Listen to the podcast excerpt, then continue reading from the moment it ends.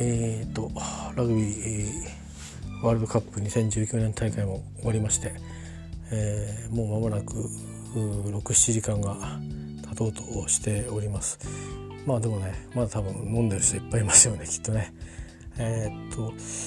まあ、これでこっから先、まあ、オーストラリアとか東南アジアとかを旅されない方は、えー、っとおそらくだんだんに家路に疲れていかれるということで、えー、まあ街中や会場近くにいた、まあ、最後の会場は東京とか横浜ですから、まあ、東京とかその辺に、ね、泊まってる方が多いんでしょうけど。これからだんだんに、えーまあ、羽田なり成田なりからお帰りになるということだと思いますんで、えーとまあ、気をつけて、えー Uh, come back to your hometown safety I hope、えー、そういう感じでありますけども、えー、まあうん。あのー、どういうふうにね評価されるか分かりませんけども、えー、できることならね、あの、各地で、え、日本全国でですねほぼ、え、北海道も含めて、え、沖縄がなかったぐらいですかね。沖縄と四国がなかったぐらいですか。あとはなんとなくいろんなところでですね、あの会場で試合がありましたしでキャンプ地も全国に、えーと、各地にね、まあ、その試合会場近くってことがまあ多いのが当たり前ですけどもあったりして、えー、そういうところであのいろいろ交流もね多分たくさんあったと思うんですよ。だから試合だけじゃなく、うん、そういったところの居心地含めて、えー、選手の方々とかあるいは地元の方々いろいろね関わりがあったと思うので本当に、えー、地元の方にもねあのお疲れ様でしたというか、まあ、ありがとうございましたという気持ちになりますよね。なんかかなり選手の人たちがまあリップサービスジェントルマンだからリップサービス半分としてもねにしてもまああのうん、いろいろ様子を見てる限りはまあ本当に何て言うかなあの海外のメディアからまずいことはあのその通りにズバズバッと出てくるもんだから、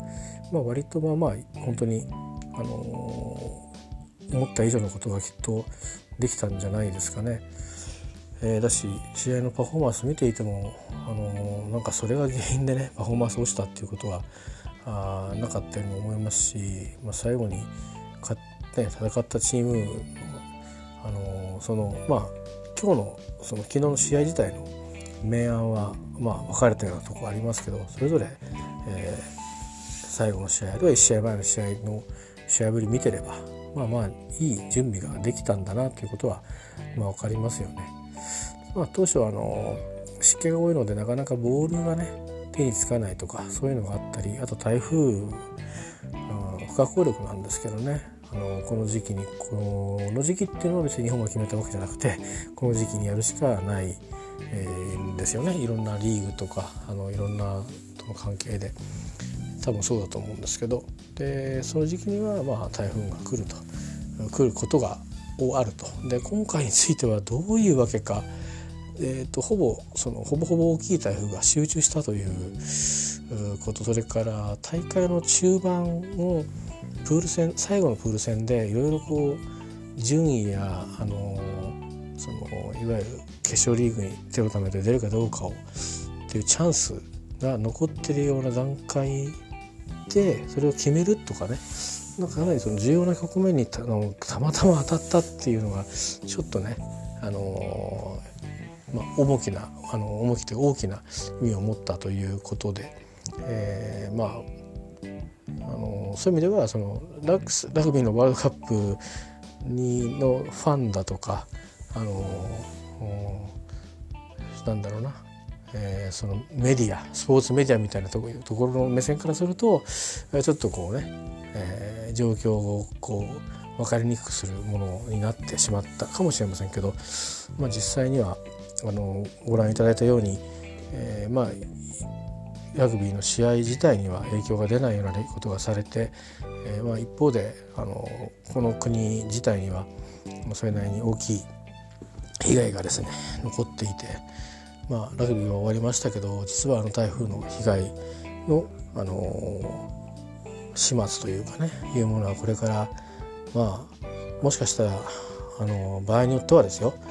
えー、それも全く望むことではありませんが、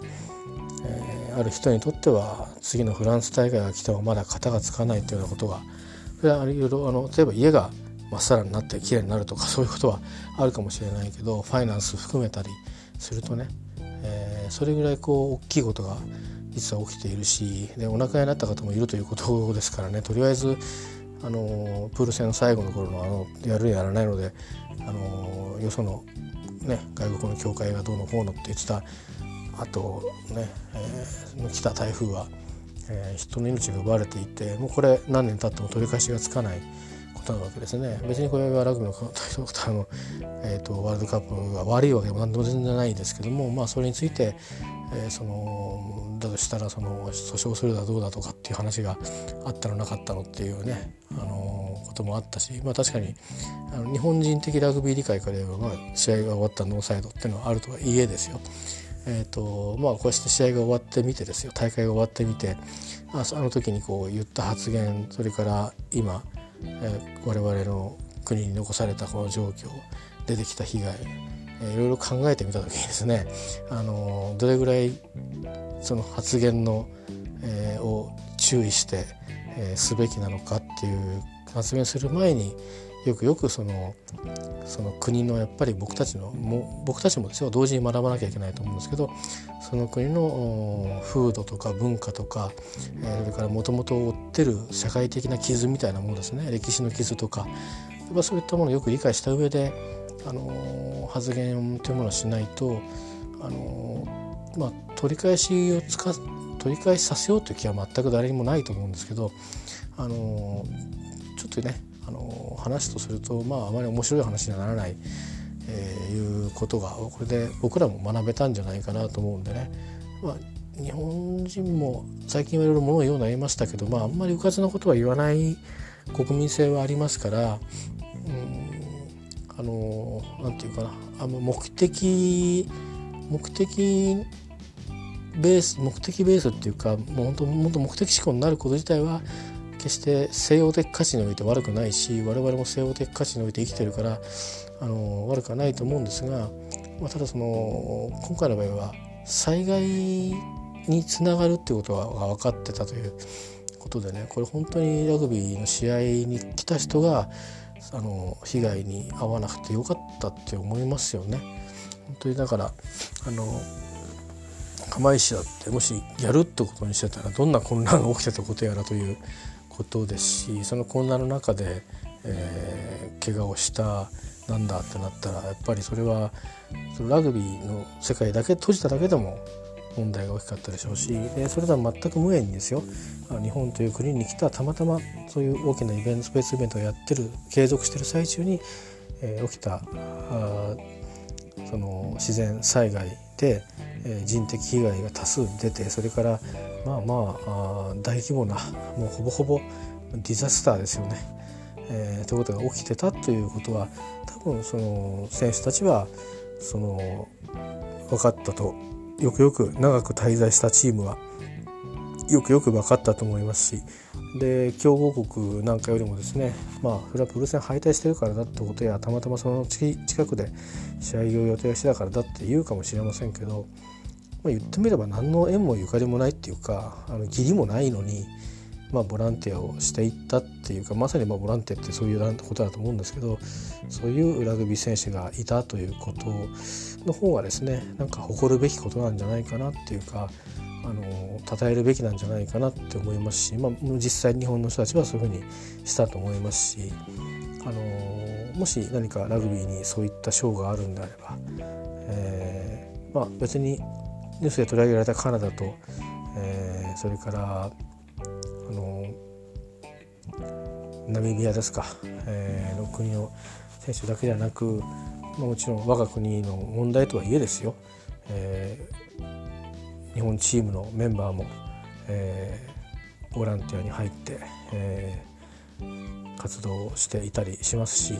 あの他のスポーツの選手もきっと参加している方もいらっしゃるでしょうしもしかしたら名前を挙げないで明かさないで活動されている方々もいらっしゃると思うんですけど、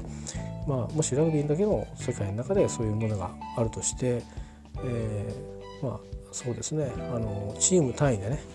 えー、まさにあのそのものことが起きた時期にそういう判断をしたというだって選手だって危なかったかもしれないんですよね、まあ、状況は見極めだと思いますけど、まあ、ですからそれは何を見せてるかっていうと彼らは慣れてるっていうことだと思うんですよ。えーと、誰か困ってる人がいたら助け合おうっていうことがあの自然に備わっていてそれは別にラグビー選手だからじゃなくてですね多分その彼らの国というものがあのそういうふうに、えー、育てられた人たちがいる国でそしてそういう、うん、人たちがたまたまラグビーの試合があってそこにいたということだと思うんですね。だから私たちはそういう選手たちがすごいなとかありがとうっていう気持ちになりましたけど、まあ、同時にまあ学ばせてもらったっていうことがあると思うんですよね。逆のことできただろうかっていうことを考えると、えー、まあ、実際に日本のではね活動を日本チームはしてる人も、えいてあの声かけてね何人かでされた人たちがいたっていうのもニュースにはなってましたしましたけど日本チームが果たしてですよこれで今度フランス行きますね災害になって試合が中止になりましたと言ってでみんなもうブドウ畑がぐちゃぐちゃになっちゃってなんてことになってて。そうかじゃあこの復旧少しでも手伝いして恩返ししたいからなんて、えー、いけるかっていうとぶどう畑はできないだろうけどね、まあ、道路の道路のその、うん、水が溢れてとかっていうので、えー、やるかっていうと状況もわからないしね、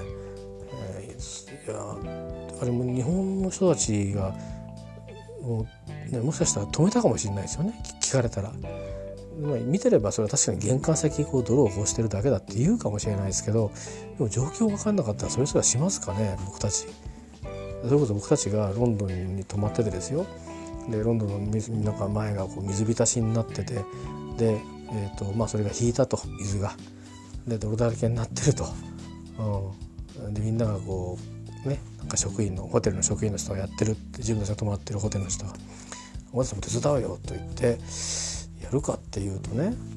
少なくとも戦車はもしかしたらやるかもしれないですよ。もし試合も終わっててこれであと日本に帰るだけだと。敗退決まったと、えー、それはあるかもしれないけどね。例えばそそれだけだってその、ね、そういうことさせるかどうかっていうのはすごく迷うじゃないですか。その日本の側だって。だからなんかそういうことを思ったりすると別に彼らばかりがそのそのなんていうか変になんていうかな来賛しすぎることはないんでしょうけど彼らにとってみれば当たり前のことをちょっとしたことだったし当たり前なんだよっていうことなんだろうと思うんですよだからそこがまあ尊いんだなというふうにあの思いますよね。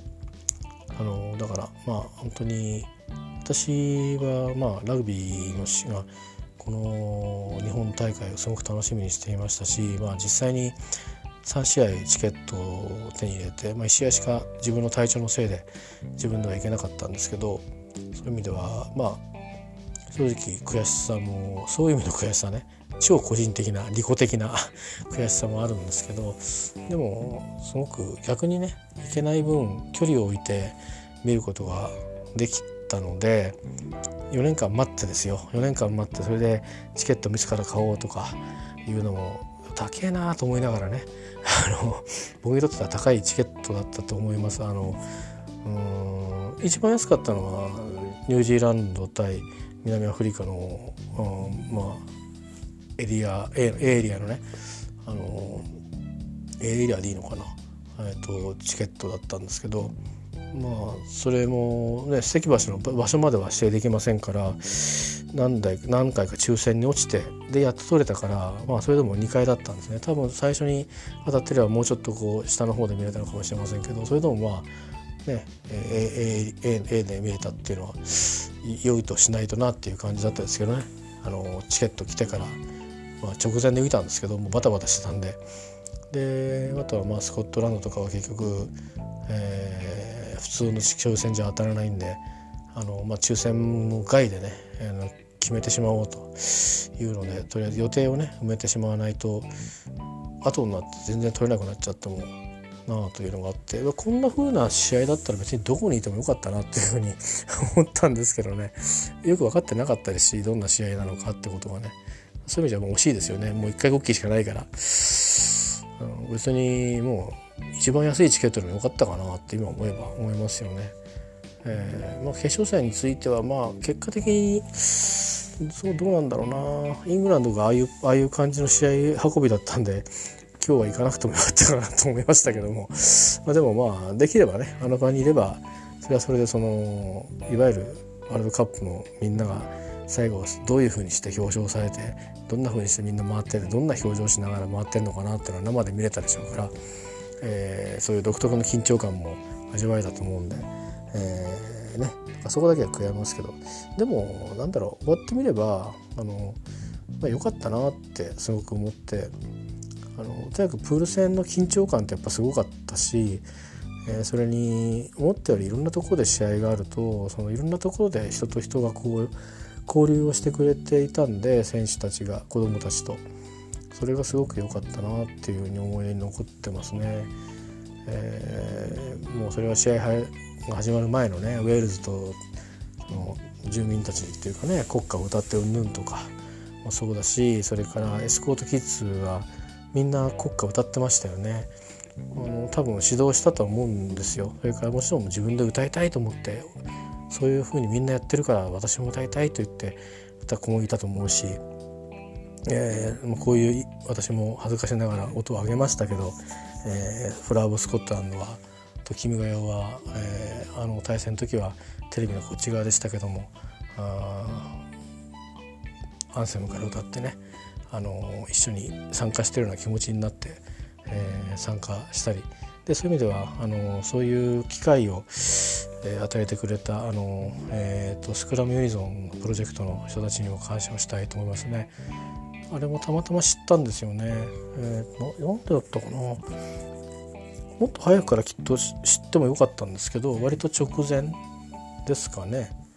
2バージョンもね結局あのできましたけど、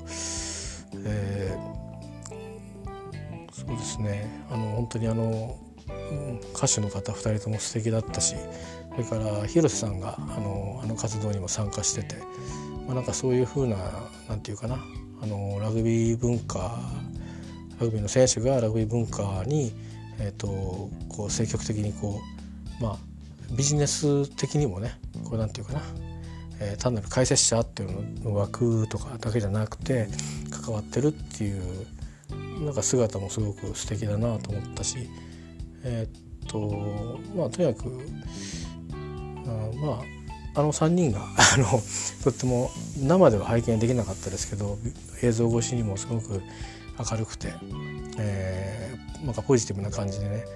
あのまあ、とてもそのラグビーの世界では昔から有名な人たちらしいんですけど私は初めて今回知ったんでねまあ、これからまた、えーと、ラグビー自体は続いていくしその方たちはまた違う形で音楽活動を続けたりするでしょうし、まあ、広瀬さんはラグビーの世界からラグビーに関わって何かしていくでしょうしね、えー、またうんいつかいつか日本のあコーチが、えー、なんていうのかなコーチやその大会の関係者として、えーとね、あの関わっていく人の一人に、まあ、必ずなっていくでしょうから。えー、ぜひですねあの期待をしていたいなと思いますね。まあえー、4年なんてあっという間なんですぐに、えー、きっとやっていきますね。で大体活動のメインなのはやっぱりそのそれぞれ、あの所属のえーと、チームとそれからもしサンウルブスがいつまで続くのか分かりませんけどそういった何かあの特別な強化のためのもう一つのリーグと、えー、場合によっては海外を挑戦するチーム人たちということになると思いますね。まあ、海外挑戦する人については、まあ、プロ化を狙うっていうその動きの中でスター選手がこう離れていくことで集客力がうんぬんという話もいろいろこうされてるんですけどそれはちょっと僕はラグビーのせあの会の人間じゃないからねあの無責任なこと言いますけどいいじゃないかと思うんですよね。っていうかあの実際五郎丸選手や他の選手が何人か出てっていますけど、まあ、じゃあそれっきり帰ってこなかったかって言ったらもう帰ってきましたんでね、まあ、一応そのなんか小この時期はこういう挑戦この時期はそういう挑戦ということではあったようですけどでももしそのチームに刺さったらですよラグビーの世界はそういうものなのかもしれないですけどサッカーとか野球を見てればねずっとそこにいやその国でずっと活動してる選手が日本人だってたくさんいるじゃないですか。それを考えると、まあ、まだ環境が整ってないと見るのかあるいはやっぱりいろいろと能力っていうのかなその言語力だとかあるいはあのそのコーチングっていうかね試合の中でこうコミュニケーションを取っていく時のそのスタイルの違いとかがあるんだとしたらそれは、うんと、どんどんあの強化のために、えーと、違うそのどんな風な試合をするのかってことを知ってきてもらうためにもねだって呼ばれもしないのにいけないわけだからその呼ばれる人はどんどん呼ばれていった方がいいんですよ。でましてやそのそういう語学やそのコーチングのスキルも、えー、のなていうかな基礎がある人はどんどん磨いてくればいいと思うしでじゃあその人がいなくなったら プロ他の客は来ないのかっつったらそんなつまんないあのラグビーするんですか皆さんっていうふうなことじゃないですか。できっとそんなことないんですよ。あのあの今今回日本代表に出てきた選手たち4年前はあの、まあ、一緒にそのチームにいましたとか言うかもしれませんけど僕と全然知らない先生ばっかりですからだって堀江さんは知ってるし五郎丸さん知ってる畠山さん知ってます稲垣さんも知ってますよ、えーまあ、もちろんリーチマイケルは知ってる。だけど僕は田村選手2試合目出てたっていうけど覚えてないですもんね、えー、新しいチームになってからああこの人なんだって。で流選手知らない覚えてないです全然。そうそういう感じですよ。だからあのでもでもなんでトップリーグ見に行ったのって言ったら別に何々選手が出てくるからって言ったわけじゃないんですよね。面白そうだなと思って行ったんですよ。だからそういう人もいるので別に松島がいなくなったからとかね、えー、あのそういうことだけであの客がね 減るっていやその時代じゃないと思いますよ。あの少なくとも今回の日本のラグビーの、えー、話で言えば例えば福岡はもうやめることが、ね、来来年セブンスやってやめるって決めてるわけじゃないですかだから別に福岡は見れないからもうラグビー行かないなんて思わないわけですよね。ラグビーって面白いねっていう一つのまあなんて言ってみれば娯楽の一つとして面白いなって思ってくれてるっていうこの間に娯楽として面白いっていうかスポーツ観戦するスポーツとして面白いよねっていう風にした方がいいんですよね。誰かがいるからって行くっていうのはそれは大長島がいるから野球見てたんだよっていう野球ファンも大昔はいたかもしれないですけど今野球ってそうじゃないじゃないですか。各チームにそれぞれ選手がいてでファンがついていてえまあ、ドラフトやいろいろな制度によって人人材の交流が図られたりしたことはねいい意味ではあってそうじゃない面ではまあ早くにやっぱりその選手生命が短くなってきてるとか2軍から1軍にこう必ず上げてくれるっていうものでもなくてそのそういうその上がるチャンスがスター選手が1軍に多くなればなるほど少なくなってしまうと。昔であればよそのチームの2軍なんだけどこのチームだから1軍っていう、ね、選手もいたりした時代も当然あったんですけどだから万年最下位なんてチームもあったわけですけど今はねそういうチームが万年最下位なんどころか毎回クライマックスに出てくるみたいなチームにあの変わってますしね。で何年か前からも上昇チームというかね逆に逆にジャイアンツは優勝はなかなかできなくて、ね、広島がもう必ず優勝するみたいな。広島は僕の頃は万年最下位ですからね、えー、でそれでもうで最初に勝った時はもう大騒ぎになりましたから赤ヘル現象といってですね、まあ、というぐらいのこともあるのででラグビーのトップリーグのチームも、まああのえー、と南半球の方から、えー、ニュージーランドやオーストラリアや南アフリカから、え日本にこう来る人たちがこんなチームに来ますよっていうのを今日どこの放送だったかな、えーと、有料チャンネルだったか NHK だか忘れましたけどで、ね、載ってましたマッピングされてましたけどでそのれぐらいのどこに載ってたチームは最低あるわけじゃないですか。でその試合全部に行くだけでも結構楽しめると思うんですよね。あの確かにそのナショナルチームのこのこのワールドカップのレベルの試合が毎回見れるかって言ったらそんなことはないですよ。これはあのスーパーラグビーでもさすがに毎回そうではないですから少なくともサウルブスでしょあのそそこまでこうふざけお前らふざけてんのかってね言われたサウルブス相手にその他のチームが試合してたってその相手のチームだったらそこまで毎回ねあのやっては来ないですよ。それは何でかっつったらリーグ戦なのでシーズンがこうあるからそこで毎回ね本気でこんなワールドカップみたいにブチ熱だって言ったら選手生命どんだけあっても足りませんからね、まあ、そういう意味でだから少し戦い方違うわけですよ。そのだからいわゆるそのねあの140試合戦って日本シリーズがあってとかと同じようにであの百何十試合があってで地区別の勝ち抜けがあってってアメリカの大会とかと同じように、えーと、シーズンの戦い方っていうのはいろいろあるんですよねそれぞれに。えー、ということもあのあったりしますしあのだからそんなにねあのなんかなんていうのかなラグビー自体を楽しむのが面白いと思います。それで試合も、えーと、日本の審判も結構あの話をこう会話をしながら、えーと、あのやっていきますんでちょっと試合会場でねその声は多分流れないんですけどあの試合会場で FM でですね最近だと私も経験したんですけどあの FM であのその試合の解説をしながらやっていく時に音混ざってくるとかもありますんでね。それはね結構いいですよ。面白いですよ。僕行った時ねそうそう山形にね3点の試合の時にね松木さんがゲストで来ててあのサッカーの松木安太郎さんね。解説者という名の応援団と言われてますけど、えー、12人目のサポーターっていうのはあ12人目の何ですか12人目のメンバーがサポーターなんですけど13人目のメンバーと言われてますけどね。松木さんのラグビーを見てて「いやラグビーこれはいいね」って言ってましたからね。あのそういうふうにあの、えーと、ワンセグかな？実際にはワンセグのチャンネルを使ってとかでの FM の FM っていうかそういうチャンネルでの放送とかだったと思いますけどエリエリアワンセグとかっていうのがなんかあるんですよね。えーまあ、それどういうふうにやってたかちょっとアプリでやったのかちょっとね覚えてないんですけど、まあ、そうにした時には審判の声も入ってきたりとかしてテレビの中継だとね審判の声も入ってきますよね。